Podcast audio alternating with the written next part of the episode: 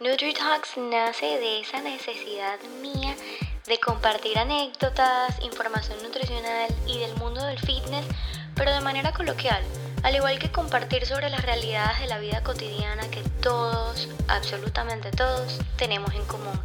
Mi nombre es Isa Astorga, yo soy nutricionista y en este espacio resolveremos tus dudas, nos reiremos de nuestras imperfecciones y nos llenaremos de buena vibra, porque la nutrición no es solo contar macronutrientes, Bienvenidos y gracias por estar aquí. Empecemos. Hola, hola, bienvenidos a otro episodio. El día de hoy vamos a hablar de los lácteos. La lactosa, la leche, el queso, esto, aquello, me lo puedo comer, no me lo puedo comer, eso tiene mucha grasa, Dios mío, no puedo comer queso, ¿por qué no puedo comer queso? Creo que eso es lo que dice la mayoría de la gente cuando empieza una dieta y les quitan el queso. Hoy vamos a entender por qué muchísimas veces demonizan a los lácteos Vamos a hablar de las intolerancias, las alergias y todo aquello. Pero primero, hablemos de lo primero. Todos sabemos que la leche es un líquido que viene de los animales que son mamíferos y que el más común es el de la vaca. La leche contiene aproximadamente 150 calorías en una taza, casi 8 gramos de proteína y 8 gramos de grasa. Es altísima en vitaminas y calcio y debido o gracias a la industrialización se ha hecho posible que la puedan fortificar, es decir, que le puedan añadir vitamina D. Alrededor del 5% de la leche es lactosa. ¿Qué es la lactosa?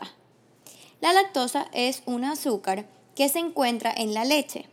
Cuando digerimos la lactosa, una enzima que se llama lactasa se encuentra en el intestino delgado y tiene como función descomponer la lactosa en moléculas más pequeñas como glucosa y galactosa, que son dos tipos de azúcares, para que ésta sea más fácil de ser absorbida por las paredes intestinales. Entonces, básicamente la lactasa es como un cuchillito que ayuda a, a cortar la lactosa en partes más pequeñas. ¿Sabías que las intolerancias a la lactosa no es que tú seas alérgico a la lactosa como tal o tengas una insensibilidad, sino que no tienes la enzima de la lactasa y como no tienes la enzima, o sea, no tienes ese cuchillito para poder cortarla, no puedes descomponerla y se te hace más difícil digerirla. ¿Qué pasa cuando eres intolerante a la lactosa? A nivel fisiológico, cuando tienes una intolerancia a la lactosa, esta lactosa no la vas a digerir y va a viajar por todo tu intestino delgado y todo tu intestino grueso, jalando, llevándose con ella todo el agua que se concentra allí. Y es por eso que la mayoría de las personas tienen fuertes dolores de barriga, dolores abdominales y resulta casi siempre en diarrea. Según ciertos estudios, los niveles de lactasa van disminuyendo después de los 5 años de edad. A diferencia de la intolerancia a la lactosa, también existe la sensitividad a los lácteos, que es cuando tienes una alergia a las proteínas que se encuentran en los quesos, en los yogures, etc. Esto puede ocasionar eczemas, o sea, pepitas en la piel rojas que pican, problemas de los paranasales, que pasa mucho cuando una persona come queso y se le tapa la nariz, o toma leche y se le tapa la nariz, o quizás eh, le empieza como un moqueo y otras reacciones alérgicas más severas como que se le tapa la glotis y no pueden respirar. Escucho mucho, por ejemplo, esto de, yo antes tomaba leche y te lo juro que no me pasaba nada y ahora es que no la tolero, o sea, me da un dolor de barriga o me da picazón en la cara. Como mencioné antes, a partir de los 5 años los niveles de la lactasa van disminuyendo. Por lo tanto, es muy probable que al cumplir más años notes que vas teniendo más y más intolerancias. La mejor manera de saber si tienes una intolerancia es visitando un especialista. Por lo general, un alergólogo o un gastroenterólogo te pueden ayudar con esto y luego para ajustar tu dieta puedes consultar con un nutricionista. ¿Cuáles son los alimentos que tienen lactosa? Bueno, primero, claramente, leche de cualquier animal, porque hasta la leche de cabra tiene lactosa. Los quesos, entre más suaves, como el queso crema, el cottage y la mozzarella, van a tener un contenido más alto de lactosa, a diferencia que los quesos duros y añejos como el parmesano, por ejemplo. Todos los yogures, los helados a base de leche, la mantequilla, la crema batida, leche condensada, leche evaporada y muchos batidos de proteína de suero o de whey o los de caseína. Por eso es súper importante leer las tablas nutricionales. Pasa mucho que hay personas, por ejemplo, yo soy una de estas personas que yo puedo comer yogur y la mayoría de los quesos y no tengo una reacción. Y esto se debe principalmente a que en realidad yo no como tanto queso en el día, solamente eh, lo mantengo, lo limito a que sea una sola vez al día. Y por otro lado, el tema del yogur también lo limito a una sola vez al día. También es importante acotar que los probióticos del yogur que están allí naturalmente ayudan a tu organismo, a tu sistema digestivo, a que puedas eh, metabolizar, a que puedas procesar las proteínas del yogur de manera más fácil, al igual que la lactosa. Y es por eso entonces que pueden verlo con ciertos alimentos y con otros no. Pero en cambio, por ejemplo, si yo llego a tomar leche, a mí me sale un salpullido en los cachetes y es algo que he tenido desde siempre, desde que era bebé. De hecho, a mí no me daban leche de vaca, me tenían que dar leche de soya. Es por eso que quiero entrar en este tema de los niños. La Asociación de Pediatría recomienda que los niños a partir del año les den leche completa, porque es muy alta en proteínas y grasas que son necesarias para el desarrollo cerebral de los niños. Al menos que el bebé presente síntomas a temprana edad de intolerancia o alergia a la lactosa, la leche de vaca usualmente es la mejor opción. Pero hay niños que los padres no les permiten ni siquiera saber o no si son intolerantes o si tienen alguna alergia a la leche. Y quizás dejan los quesos o el yogur, pero la leche no hay manera, no se las dan. Y ojo, no estoy criticando a nadie porque cada padre le da a su bebé lo que vea conveniente. Pero es de aquí de donde viene la demonización a la leche. Porque, a ver, si tú tienes una intolerancia, pues es lógico que no se te dé la leche. Pero si simplemente tú no estás consumiendo leche o tú no le dejas a tu bebé o a tus hijos consumir leche porque es malo y entonces se empieza a demonizar, es aquí en donde viene y empieza el problema de no se puede consumir leche, no se puede consumir lácteos, no se puede esto, no se puede lo otro.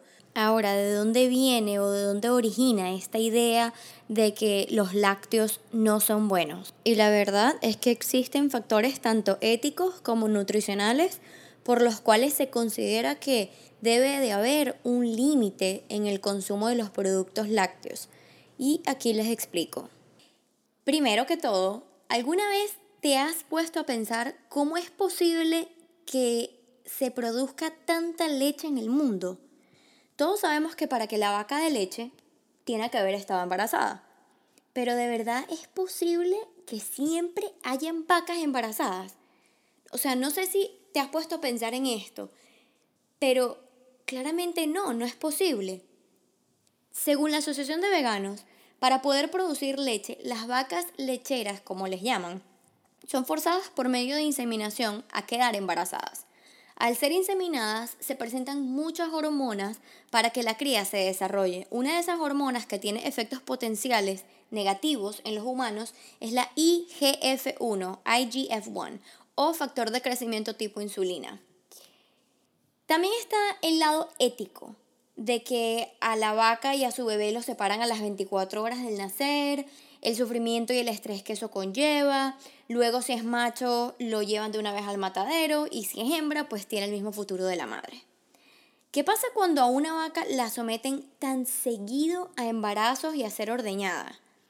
Bueno, se producen muchísimos casos de mastitis, que es inflamación e infección de las mamas, y por eso se les dan muchos antibióticos, lo cual es otro punto negativo para la leche, porque al igual que una mamá no le daría leche a su bebé si está tomando antibióticos, ¿por qué deberíamos nosotros de tomar la leche que puede tener antibióticos? Hice exactamente lo que te estás preguntando si escuchaste el episodio de la comida orgánica. Isa, ¿y si son orgánicos, ¿Qué pasa? Hoy en día somos súper afortunados porque existe la posibilidad de comprar leche de vaca orgánica de pastoreo y sin antibiótico. Es por eso que yo les voy a dar mi recomendación ahora. Para los que comen queso y yogur como yo y con intolerancia a la lactosa, entonces apéguense a esos quesos más duros, añejos y el yogur que sea sin sabor y sin grasa. pero siempre que vayan a comer yogur, háganlo en pocas cantidades si no están acostumbrados, no más de media taza, porque ese exceso de probióticos, que son bacterias buenas, si no estás acostumbrado te van a dar un efecto adverso. Si te encanta la leche de vaca y no puedes dejar de consumirla, pero ni por casualidad, y no hay forma ni manera que tú tomes una alternativa de leches vegetales, entonces simplemente te voy a sugerir que consumas leche orgánica sin antibióticos, porque así vas a estar evadiendo todos los añadidos químicos, eh, todos los antibióticos y también trata de elegir una que sea baja en grasa, que sea leche desnatada o de 2%. Las leches orgánicas además contienen muchísimo más omega 6 y omega 3, que son grasas saludables, que la leche común no la tiene. Ahora, ¿por qué hay gente que recomienda que uno simplemente no consuma lácteos? Esto tiene mucho que ver con tus metas en cuanto al peso y la grasa corporal, y no tanto a que sean dañinos o no. Por ejemplo, los quesos y el yogur completos pueden proveer muchísima proteína, pero también contienen grasa. Por eso es recomendable que su consumo sea limitado si estás en un régimen alimenticio para perder grasa. Y en este caso es bueno que, por ejemplo, se enfoquen en productos que sean bajos en grasa, como el yogur 0% de grasa o la mozzarella 0% de grasa, esto siempre y cuando tú no presentes una intolerancia. Otras alternativas a la leche de vaca están la leche de almendras, de avena, de soya, de arroz, anacardos o merey, coco, de cáñamo, la lista continúa, es muy larga y puedo estar aquí todo el día mencionando todas estas opciones de leche sin lactosa. Y así como somos de afortunados de tener todas estas opciones de leche, también existen quesos a base de almendra, también existen yogures a base de coco, que son buenas alternativas para los lácteos si no los deseas consumir o si tienes una intolerancia. Hay que tener ojo con esto porque muchas de estas alternativas, como son a base de nueces, contienen mucha grasa. Entonces vas a obtener más grasa que lo que obtendrías eh, en general por un producto que sí es lácteo. Lo más importante es que la compren sin azúcar. Por eso, repito, porque yo soy una repetidora, lean, lean, lean, lean, lean la tabla nutricional. Así que, si decides dejar de tomar leche o productos lácteos por un motivo de intolerancia o ético, es totalmente tu decisión. Pero es mi trabajo enseñarte los beneficios y cuáles son tus alternativas. Bueno, y con esto me despido. Creo que fue un episodio súper informativo. Espero haya resuelto y deshecho esas dudas y mitos que existen acerca de los productos lácteos, que puedan tomar una decisión más informada y que si desean seguir consumiendo productos lácteos, no hay necesidad de sentir ningún tipo de remordimiento. Como siempre, espero que hayan disfrutado del episodio de hoy, que hayan aprendido muchísimo por fin no olviden compartir el podcast, invitar a otros y seguirme en Instagram arroba TheFitAlmond. Los quiero, gracias por escucharme y hasta el próximo episodio.